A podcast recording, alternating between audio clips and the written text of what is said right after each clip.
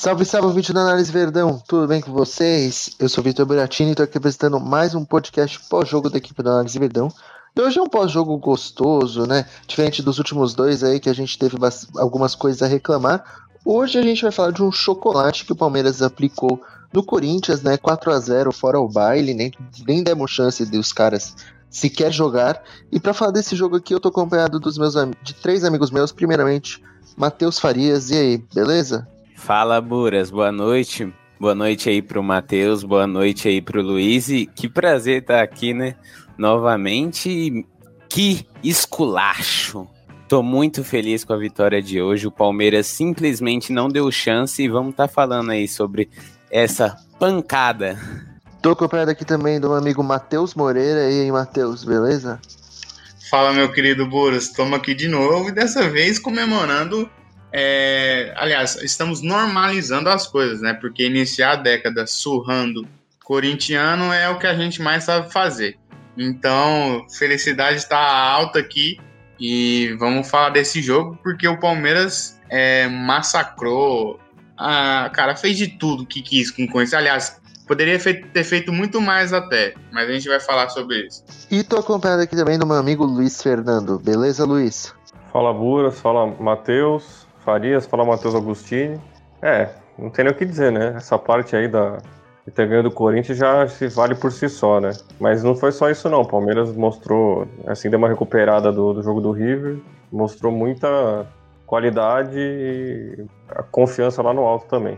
Bom, para começar esse podcast aqui, eu queria saber o que vocês acham, é, assim, Palmeiras, o Palmeiras praticamente anulou o Corinthians, né? E sobretudo o jogo com bola da equipe adversária, né? O Palmeiras não deixou a equipe do Corinthians jogar, tanto que teve pouquíssimas chances é, a equipe rival. O que, que, vocês acham que levou a isso? Bom, Buras, eu acho que começa pela dupla de, de volantes do Corinthians, né? O Palmeiras, ah, como a gente imaginava quando viu a escalação, a gente falou isso lá no, na live pré-jogo, é, o Palmeiras ele subiu para tirar o, o, o, a tranquilidade do Corinthians na saída de bola, né? Então a gente conseguiu sufocar bastante e forçar o Corinthians a. Aliás, o Corinthians não, o Cássio, né? A, a tentar uma bola longa e a gente sabe que a saída de bola do, do Cássio é uma lástima, principalmente se você compara com o Everton. É, e o Cássio, por várias vezes, errou a saída de bola, dando essa bola para o Palmeiras iniciar um, um ataque, né? Então eu acho que começou por aí o, a, a forma com que o Palmeiras anulou o jogo do Corinthians.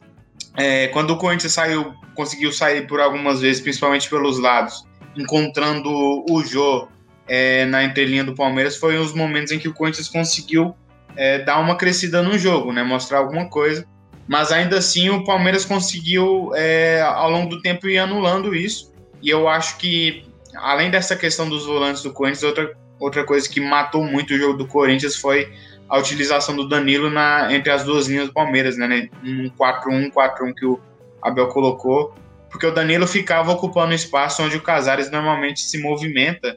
É, então, a partir daí, eu, eu acho que foi onde o Palmeiras é, conseguiu anular a, a, a, fase ofensiva do Corinthians, né? Quando o Corinthians tinha a bola. Mas vou até passar a bola para os meus amigos, porque é, foi um show de, de, de estratégia do Abel hoje e a gente tem que valorizar isso. Eu acho que além de conseguir, como é que eu posso dizer, neutralizar o Casares e os, as movimentações dele, o Palmeiras fez outra coisa, neutralizar o Cantígio. Quem faz a bola chegar no Casares? O próprio Cantígio.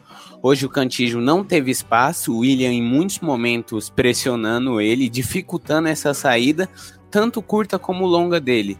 E aí não encontrava opções. As únicas opções que o Corinthians tinha era realmente quando o Cantígio encontrava o Casares, que aí eles acionavam tanto o Mosquito quanto o do lado esquerdo, que, ou o Fagner, do lado direito, na verdade. Ou, ou o Mosquito ou o Fagner, que aí eles buscavam superioridade ali pelo lado do Vinha.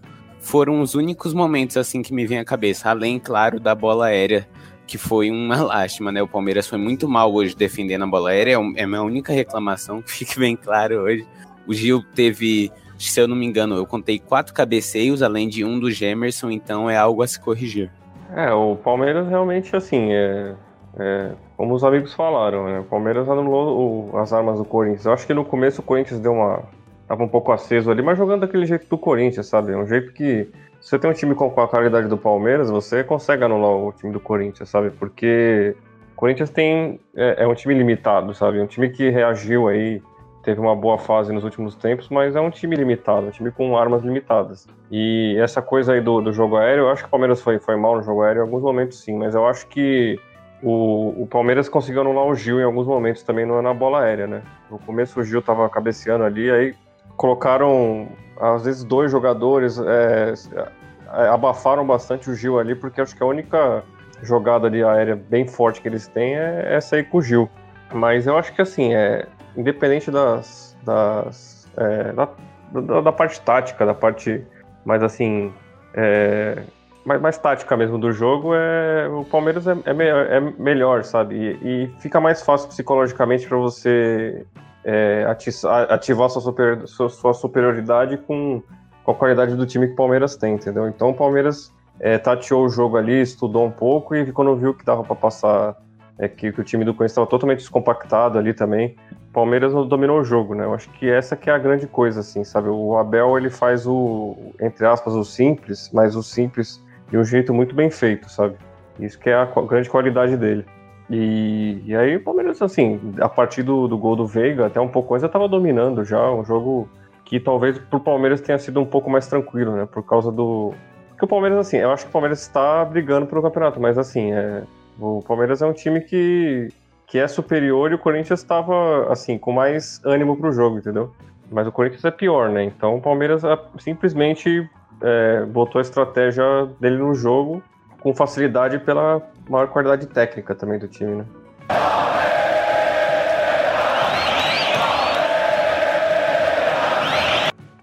Bom, o Palmeiras dominou, né, o meio-campo do, da equipe do Corinthians, né? E aí, sobretudo, né, o nosso querido é, Danilo e Gabriel Menino fizeram novamente excelentes partidas aí, os meninos do Palmeiras. Vocês acharam que é, grande parte do mérito desse domínio no meio de campo vem deles mesmo ou tem mais algum jogador a ser destacado? Eu acho que a forma como o Palmeiras entrou. Qual que era a ideia? O Corinthians vai pressionar.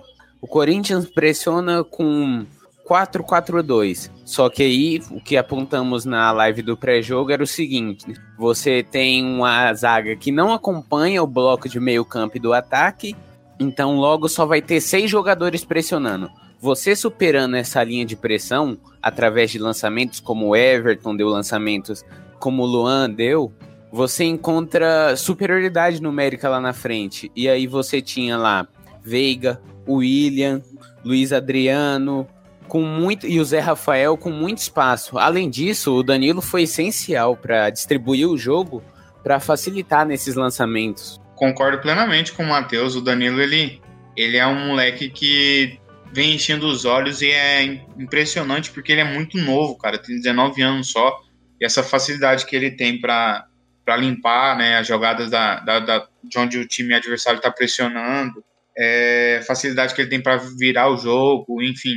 É um garoto que, pô, é, realmente ele tem um futuro muito grande que eu, sinceramente, não consigo dizer qual é o, o teto, porque assim como é, ele, eu acho que ele pode surpreender ainda mais, ele, ele, ele já, já é uma surpresa né, nessa temporada, porque é, quem acompanha a base mesmo não acreditava que, que ele fosse se tornar o que se tornou ainda esse ano, né? Talvez no, no futuro, mas o Danilo ele tem uma, uma personalidade incrível, é um jogador diferente, mas eu vou além, eu acho que o Zé Rafael fez uma partidaça, tanto na questão simbólica que a gente sempre destaca, né, dos duelos dele, da força física dele, mas em vários momentos ele também fez aquilo que ele sabe fazer muito bem, que é carregar a bola, né?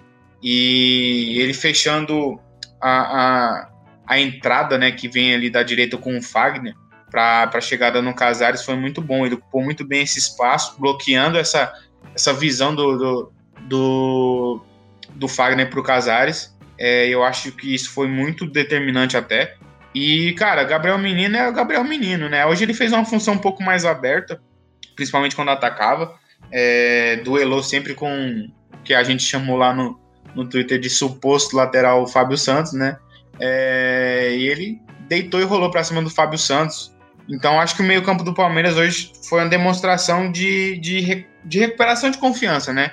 Se o Palmeiras não conseguiu um meio-campo bom contra o River, claro que o Corinthians não passa nem perto do nível do River, né? Mas venceu o Corinthians com, tantas, com tanto domínio no meio-campo, ah, ganhando segunda bola, ganhando na, na, na, força física, se impondo, né? Essa é a palavra mesmo. O Palmeiras se impôs no meio-campo, dominou o meio-campo, então eu acho que isso é o principal, cara. Recuperar a confiança desses garotos, desses jogadores de meio campo que, que não foram bem contra o River, mas hoje deram uma, uma aula no Corinthians. Antes do Luiz é, falar, eu gostaria de complementar o que o Matheus falou sobre o Zé Rafael.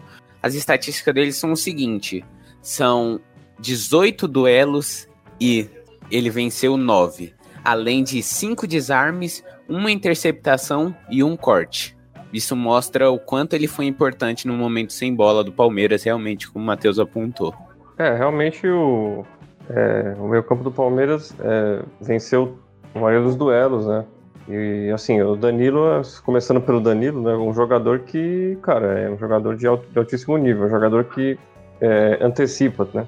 E quem antecipa a jogada já tem metade do caminho andado para ser um grande jogador. Né? A gente vê o Everton, é um goleiro que antecipa todos os lances. Praticamente o Everton parece que ele tem, um, tem 3 metros de altura, porque ele ocupa o gol inteiro, mas é o posicionamento dele, né? Que é muito bom.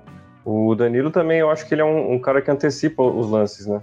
Um cara que tá sempre ligado, um cara que marca muito bem, que é uma coisa que hoje em dia é difícil você ver alguém que marca tão bem quanto o Danilo. E hoje em dia o, o, o futebol mudou um pouco, assim, a característica dele, de mais de passe, essas coisas, mas quando você tem um cara que marca igual o Danilo, você tem meio do caminho andado também, entendeu? É, e é um jogador jovem, vai crescer muito, vai ser vendido por uma bala, provavelmente, né?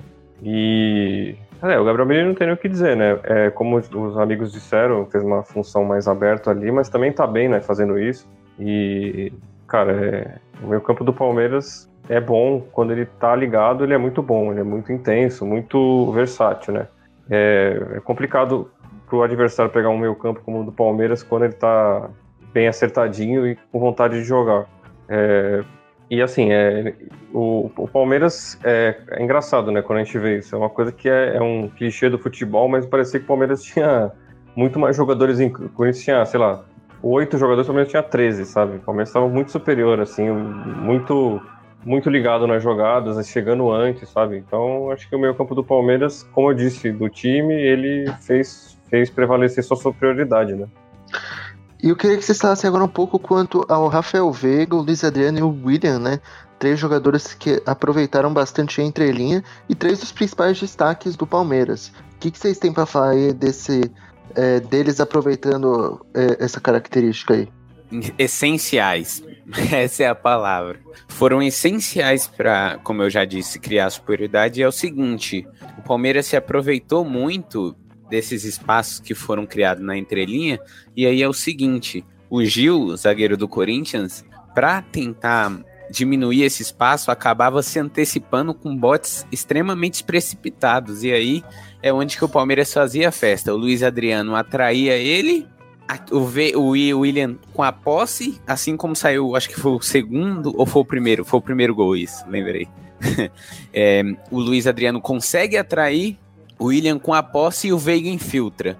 Então isso já mostra um pouco de como foi essa festa que o Palmeiras fez na entrelinha do Corinthians.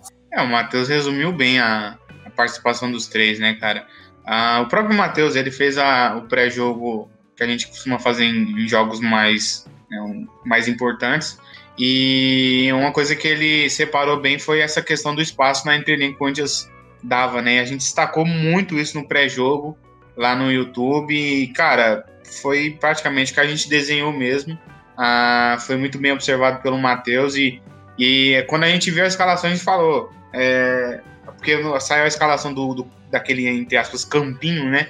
Do, do Palmeiras no Twitter. E, e parecia que o Palmeiras jogava com, com linha de quatro. É, na hora de se defender com o Veiga aberto, né? E na hora que eu vi assim, eu falei, cara, não tá certo. Eu acho muito difícil que isso aconteça muito provavelmente ele vai trabalhar pelo meio mesmo, e assim foi. Com, com o William, né, fazendo essa recomposição pelo lado.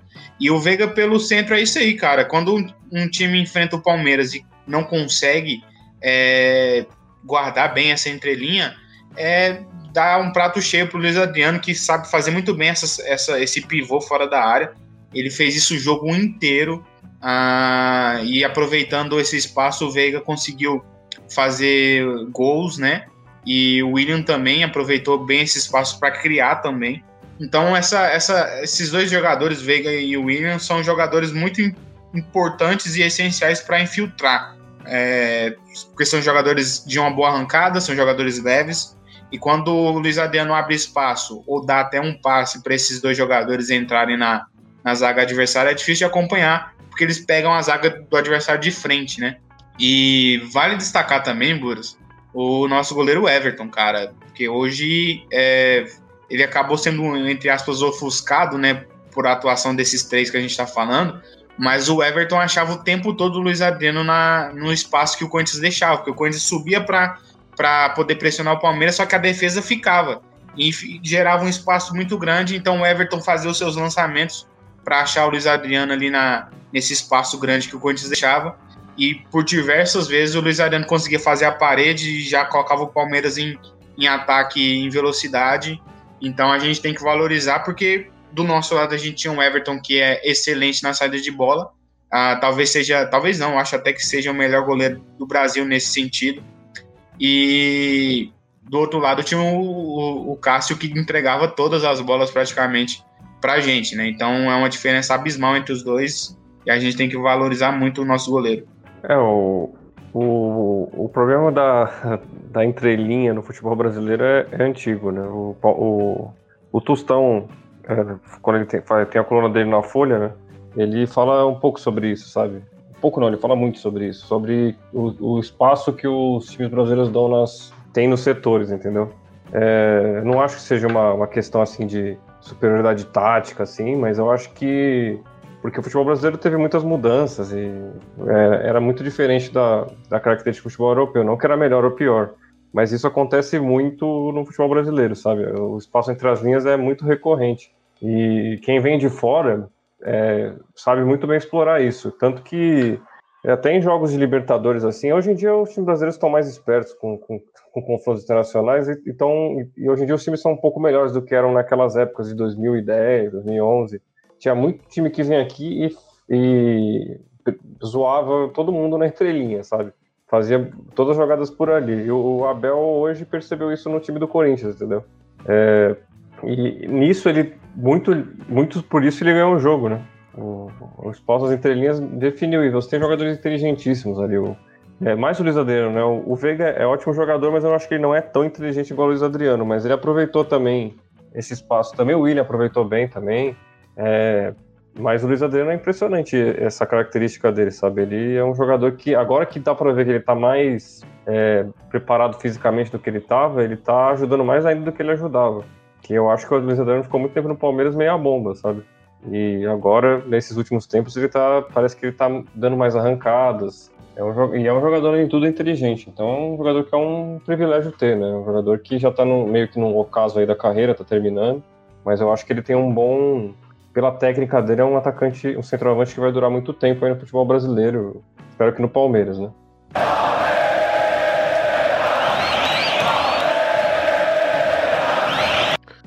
Queria saber, vocês têm, assim, acho que hoje é, não deu para reparar, né? Mas só para perguntar, vocês repararam se assim, a equipe do Palmeiras parecia cansada, algo do tipo?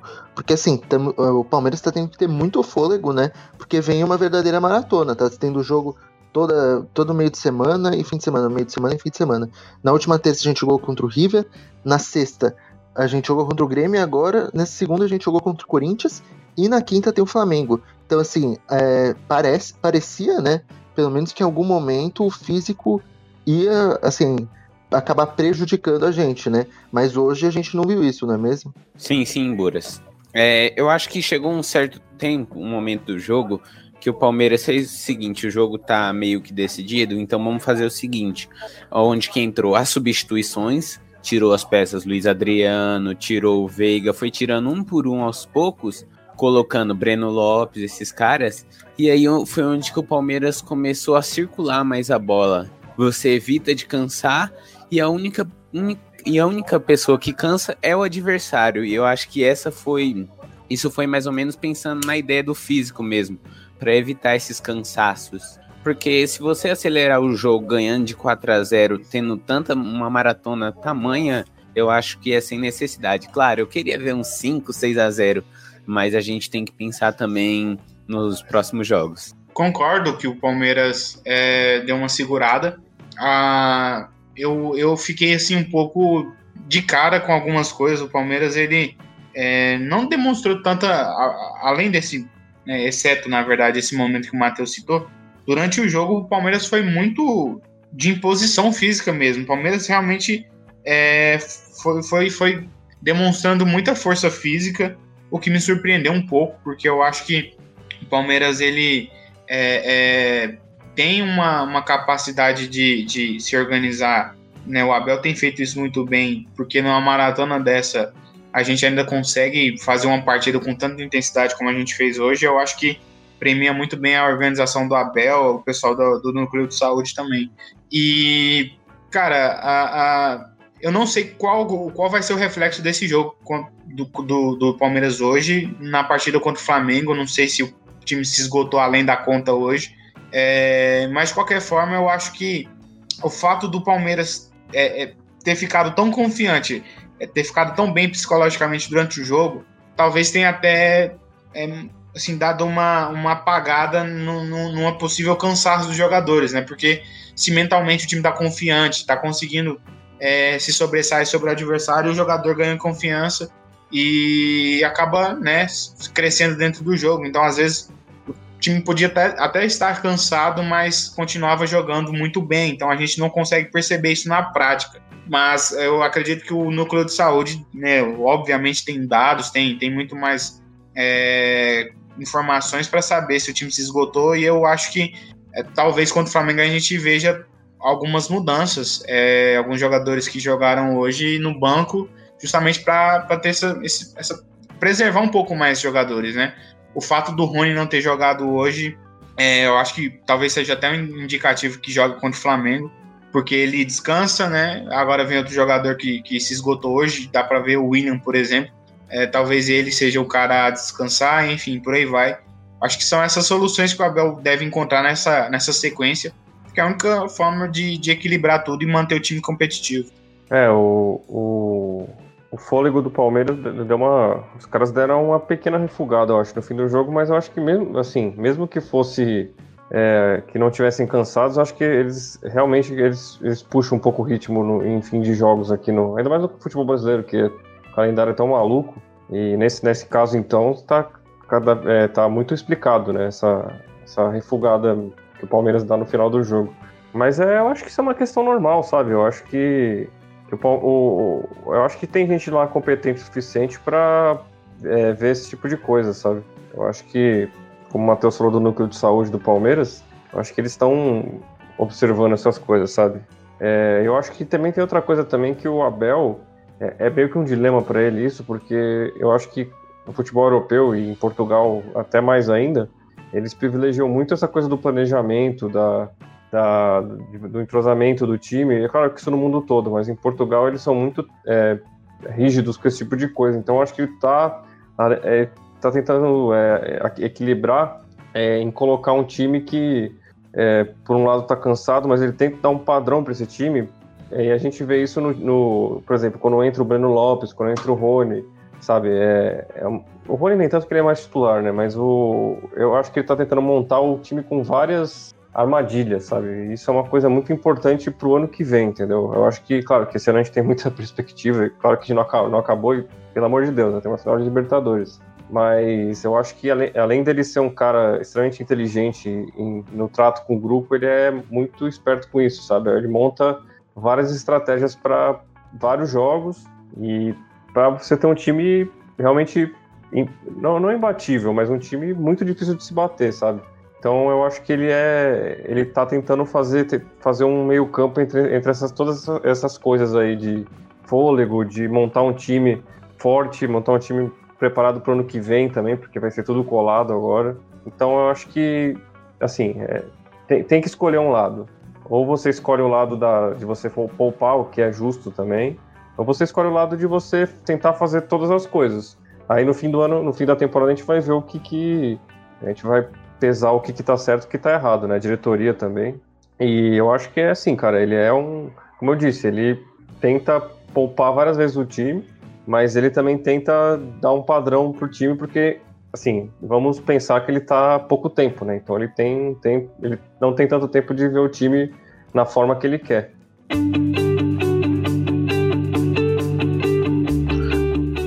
O Análise Verdão é parceiro do ClipDraw, a melhor ferramenta de análise esportiva do mundo. Se você já é um analista ou deseja analisar jogos ou situações de jogo, você precisa do ClipDraw. E você que acompanha a Análise Verdão tem um desconto exclusivo na compra do software. Acesse abre.ai barra análise ClipDraw e garanta sua licença ClipDraw. Você não vai se arrepender.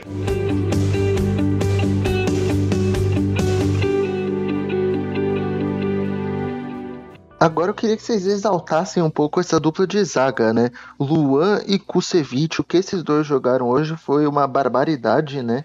É, nas poucas vezes que o Corinthians conseguiu avançar, os dois zagueiros foram muito bem. Então, assim, o é, que, que, vocês acharam particularmente da partida de cada um aí? O que ainda tá tendo seus primeiros jogos aí pela equipe do Palmeiras, né? Primeiras partidas como titular. E o Luan que a gente já exalta quase sempre aqui, né? Se completam. Impressionante. Kusevich, muito bom defendendo a área. Esse, mano, nunca vi um. Eu acho que o teto dele também é um zagueiro promissor e que tem problemas de lesão, mas se não fosse esses problemas, eu acho que. Ainda se não fosse, não, eu acho que se Deus quiser vai dar tudo certo, ele, esses problemas vão acabar e ele vai se tornar um jogador zaço, mais do que já é, porque o, o talento que ele tem defendendo a área é absurdo. E já o Luan, é bom defendendo a área, mas o que o Kusevich não é bom na saída de bola, o Luan compensa isso. Impressionante. Essencial para achar novamente passes entre linhas, para ajudar o Palmeiras construir desde trás. Então é o seguinte, eu acho que os dois se completam muito. E para mim são depois de Gomes e Luan são a minha dupla favorita. Cara, a partida do Luan assim foi de almanac, é partida de manual que ele fez hoje ah, nas defesas, na, na, defesa da área, é, na bola aérea. É, a bola, na verdade, a bola aérea do Palmeiras até está gerando alguns problemas, mas ainda assim o Duan conseguiu sair bem em alguns momentos. Mas é como o Matheus falou, cara, ele com bola é impressionante. Ah, contra o Bahia, ele fez aquele lançamento pro Gabriel Verón que foi absurdo. Ah, contra o Grêmio, inclusive a gente fez a análise, né? O Henrique fez a análise é, do Palmeiras e Grêmio falando sobre como o Luan foi um dos caras que, que achava muitos, muitos passes, né? Na, do, desde a defesa para o ataque, então ele achava direto o Luiz Adriano e o Rony, perdão, né? Foi, na verdade era o Rony. Ah, e hoje ele foi com o Luiz Adriano. Ele o tempo todo buscava o passe com o Luiz Adriano, é, buscava um passe vertical que colocava o Palmeiras é, muito mais adiante no, dentro de campo. E o passe dele pro Luiz Adriano no terceiro gol do Palmeiras é um absurdo, cara. Não é qualquer zagueiro que dá um passe daquele. É, então a gente tem que valorizar assim o Luan. Luan é, já passou por seus momentos é, mais abaixo do Palmeiras, mas eu não entendo como ele é tão questionado, porque de tudo que ele já fez ao lado do Gomes e, e continua fazendo, né? Porque é um zagueiro muito importante nesse Palmeiras do, do Abel. É, ele tem que ser valorizado, é um jogador que faz um dois, uma temporada, né, 2020 muito boa e partidaça. Agora o Kusevich eu não tenho nem muito a falar, cara. Um cara que está mostrando cada vez mais a que veio. É, eu acho que muito em breve se consolida no elenco como terceiro zagueiro do, do time, porque é, é muito bom defendendo. O tempo de bola dele é extremamente maravilhoso e a cobertura que ele fez no para o Vinha hoje foi, foi excelente. Então, partidaça dos dois. Se o Palmeiras conseguiu sair com, com um placar zerado, passou muito pelos, pela defesa do Luan e do, do Kusevich. É, o, o, como, como, disse, como o Matheus disse, é, os dois completam, né? São zagueiros que, que realmente o Palmeiras está muito bem servido de zagueiros, né? É, o Luan é um jogador que, assim, se ele fosse um zagueiro rápido e tivesse algumas características, assim, tivesse mais é, como é que eu posso dizer, é, molejo ali, um zagueiro mais, mais rápido, sabe? A palavra é rápido, né? É, eu acho que ele seria um zagueiro para time europeu, assim, entendeu? Não sei grande, não sei se grande, mas um time, algum, ele jogaria em alguma grande liga, sabe? Porque a parte, digamos, ofensiva dele, assim, de passes e é, de achar ótimos passes nas entrelinhas é uma característica muito forte dele, né? E é um zagueiro que, que tem um porte físico bom e tal. É, eu acho que é, tem muita gente que pega no pé dele. Eu vi um cara falar um absurdo aí de que ele não, não sabia dar passe, ele tentava dar passe e não conseguiu, que é um tremendo absurdo, né? Mas tem algumas críticas a ele que eu acho até justas em alguns momentos, mas é um, é um bom zagueiro, sabe? Vai, a gente não vai ter um, um elenco de 600 ótimos jogadores, sabe? A gente vai ter algum, algum outro que tem alguma característica ali um pouco falha. E o, o Luan é, tem algumas coisas que, que eu acho que, que eu critico nele, mas eu acho que, cara, não, a, a parte ofensiva dele, de passe, de, de, lançamento, é muito boa. Então ele, não, assim, não, não existe zagueiro perfeito. Ele cumpre essa parte muito bem. O Kusevich é um zagueiro que é o contrário. Ele é muito forte e é, tem uma, é malandro também. Não é um cara bobo, não. Chegou aqui já já dominando as zaga, sabe? É um cara que não, não cai na, nas provocações. É, e é um jogador que, que assim, é, é, é, forte, tem boa presença, não é tão rápido também, mas não interessa, assim, é, é um jogador que vai completar o elenco, sabe? O Palmeiras já tem o Gustavo Gomes, já tem o Kusevich, já tem o Renan surgindo, sabe? Então a gente vai ter zagueiro para muitos anos aí, sabe? Então é, é, uma perspectiva muito boa que eu tenho no que vem de, desses zagueiros aí que o Palmeiras tem, caso nenhum seja negociado, né? É, tem uma, duas duplas de zagueiro boas e mais bons zagueiros surgindo. Lembrando que, o, que na base tem o, é o, o Henry, né? Me corrija se eu estiver errado. O Henry também é um jogador que se machucou aí e daqui a pouco volta também. Então o Palmeiras tem muitas opções na zaga e, e várias boas opções.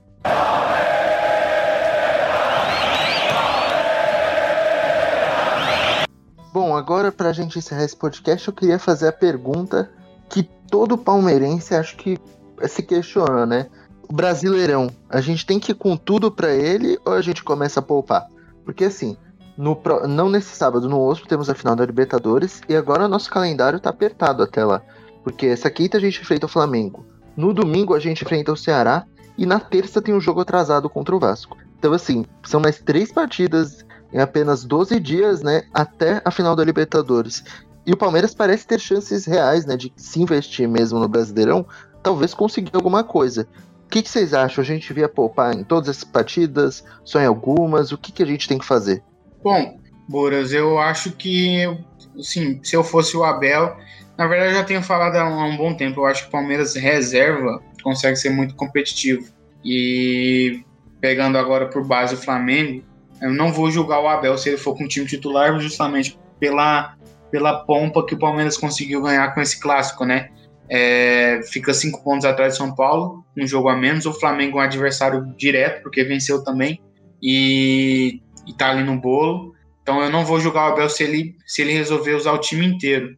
Mas, ah, cara, eu acho que eu iria com um time meio misto ali, descansava alguns jogadores importantes. Eu defendo que, que caras como Matias Vinha, Gabriel Menino, Luiz Adriano, enfim, são jogadores que não tem substituto, entendeu?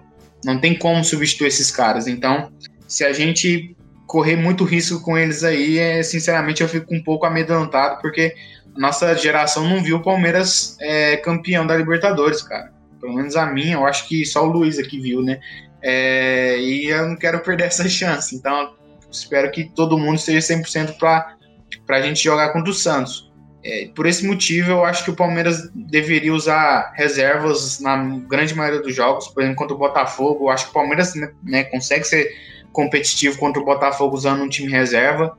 Então, por esse motivo, eu realmente escolheria usar é, um, um, mínimo, um mínimo de titulares possível no Brasileirão até a final contra o Santos, porque eu acho que é o grande momento do Palmeiras nesse século e eu não pode deixar essa chance passar perdendo jogadores importantes. Perfeito, Matheus, perfeito. Concordo em tudo. É, e para mim é o seguinte, tirando a partida do Flamengo, que eu acho, contra o Flamengo, que eu acho que é muito importante e que a gente precisaria de um time, talvez não um titular, mas um time ali mais forte, dá para poupar alguns nomes e tal, deixar no, no, no banco e no segundo tempo colocar, é, contra o Ceará, até a final da Libertadores, contra o Ceará, dia 24, dá para jogar com um time misto, reserva, trazendo até uns caras do sub-20, contra o Vasco da Gama. Eu acho que até os zagueiros dá para dar uma descansada, o Luan, trazer o Renan. Porra, tem tantos. Desculpa o palavreado. É, tem tantos caras aí que dá pra gente trazer. Então é o seguinte, do Sub-20. Então é o seguinte. Eu acho que dá pra gente fazer um misto competitivo e aí a gente ainda assim continuar na briga por esse, por esse brasileirão. É, então, eu, eu acho que assim, é, tem que ver jogo a jogo, né? É, eu acho que o Abel sabe bem o que ele vai o que ele tem para fazer nos próximos jogos. Então acho que ele tem que analisar jogo a jogo, cara. já tive várias opiniões de que tinha que é, largar o brasileiro, de que tinha que colocar titular. É que a, a, as rodadas cada vez cada vez mais vão, vão nos dando esperança, né? Esse é o problema, entendeu? Porque o São Paulo só perde. O Inter não é um time bom, desculpa. É, o Inter não, não é um time que você vê que é imbatível. O Flamengo tá né, uma coisa meio estranha ali, ganhou hoje, mas também ganhou do Goiás. O Grêmio também não vai, não vai, sabe? Então, eu, eu acho que ganhar Libertadores seria muito legal. Né? Eu já vi, como o Matheus falou, a primeira eu estava bem vivo para ver, é, mas eu, assim, eu acho que a gente não pode também, assim, se, se caso der alguma zica na, na final da Libertadores, a gente tem duas competições ainda, entendeu? E assim, ganhar de São Paulo também desse jeito teria um sabor muito especial também, sabe? Então é difícil até é, pro torcedor mesmo, sabe? Eu acho que a maioria dos torcedores quer a Libertadores. Eu também quero muito, tô nervoso desde já, desde o dia, sei lá, desde que voltou o futebol, já tava nervoso pensando que é, na possibilidade de decidir a Libertadores. É, então é complicado, sabe? Eu entendo a cabeça do Abel que deve estar um trevo agora, sabe? Mas, e assim, eu, eu só que tem eu, eu, assim, talvez eu seja um pouco diferente nesse aspecto das outras pessoas, mas eu valorizo muito o campeonato nacional, sabe? Assim como ele também já falou que valoriza. Então, ainda mais ganhando do São Paulo, sabe? Então, acho que o Palmeiras tem que. É aquela coisa, analisar jogo a jogo. Por exemplo, com um time mais fraco, dá para colocar um, molecada da base ali e tal, é, misturar com, com jogadores que não têm muitas chances. Mas, por exemplo, Flamengo, acho que tem que ser titular. É, e aí tem que ver jogo a jogo, cara. Eu acho que é uma decisão dele também, sabe? Ninguém sabe mais do que ele, né? E só lembrando que o, o hoje o Pedro Acácio entrou e já e, assim já deu o cartão de visita dele rapidinho ali, mandando um passe ali pro Breno Lopes no gol que estava impedido, né? Só para lembrar aqui que entrou mais um moleque da base hoje, só para deixar o André Galassi feliz. Ô, ô Buras, nossa, cara, que bom que o Luiz falou do Pedro. É, faz uns uns, um bom tempinho aí que ele tem sido relacionado, né, cara? E, e o Pedro é um jogador muito interessante, é um jogador que tem se mostrado, tem crescido, né, no, no, no sub-20 é, já faz um tempo já que ele vem demonstrando esse crescimento. E hoje, como o, Luiz falou, né, ele deu o cartão de visita dele no primeiro toque dele na bola, já fez aquele lançamento pro Breno Lopes fazer o gol que acabou sendo anulado, né? Mas é um jogador muito interessante. Eu convido a galera aí tá ouvindo a acompanhar o sub-20 para para ficar de olho nele, cara. Ele começou no Palmeiras sendo um ponta pela direita, depois passou a jogar pela esquerda, agora ele fez vários jogos como como um meia atrás do centroavante e ele é muito muito inteligente com esses passes dele é, verticais e é, é um jogador que não é veloz, não é tão veloz, mas é muito bom jogador, cara. E Fiquei assim, eu nem comemorei o gol pelo Breno Lopes, hum, cara, foi 100% pelo passe do, do, do, do Acácio e sou muito fã e realmente eu convido a galera a, assistir o Sub-20 porque não só ele, tem vários outros jogadores interessantes, mas o Pedro tá, tá se destacando muito.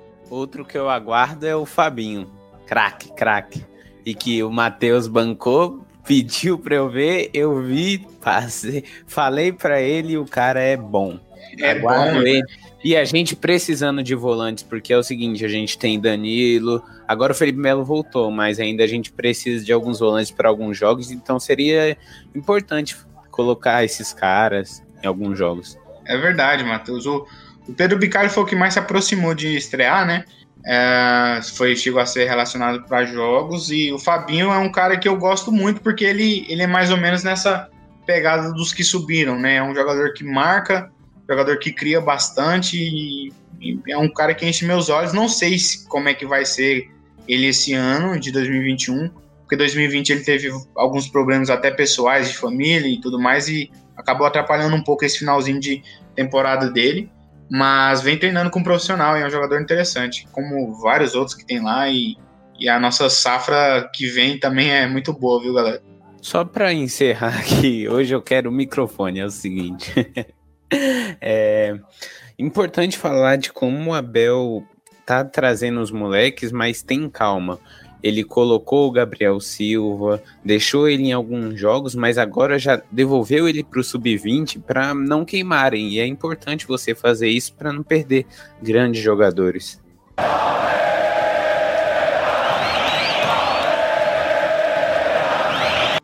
Ouvintes do Análise Vedão, por hoje é só. Acho que vocês gostaram bastante desse podcast, né? Afinal, é sempre bom quando o Palmeiras ganha e a gente pode falar coisas boas, né? Não esquece de seguir a gente lá no Twitter, arroba Análise Vedão, no Instagram, Análise Vedão, e se inscrever no nosso canal também no YouTube, Análise Vedão. Já estamos quase aí com 11.500 inscritos e a gente fez live pós-jogo, né? Então, se você quiser conferir a opinião de outros membros do Análise Vedão também sobre essa partida, vai lá e vê a nossa live pós-jogo. Teve comentário de Igor Serrati, Léo Suzuki e Pedro Alvarez. Vale muito a pena, viu?